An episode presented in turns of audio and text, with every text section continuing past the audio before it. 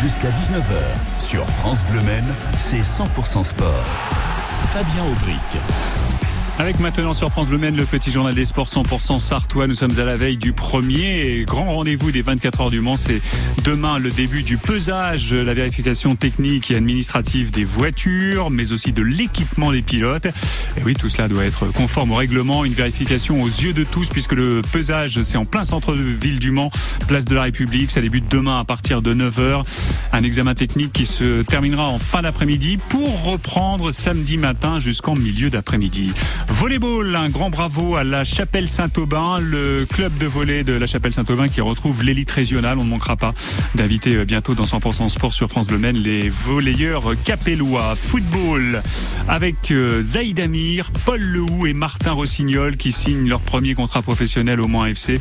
Ce sont de purs produits du centre de formation. Le mercato continue pour le président Gomez, l'entraîneur Chris et la cellule de recrutement du club. Cadeau dans quelques minutes sur France Bleu Maine au 02 43 29 10 10. On vous offre le livre 25 sportives racontent leur parcours et la Sarthe. 100% sport accompagne la sortie du livre d'Olivier Rivière aux éditions de la Rainette. Tous les jeudis de juin, on va donner la parole à l'une des sportives du livre.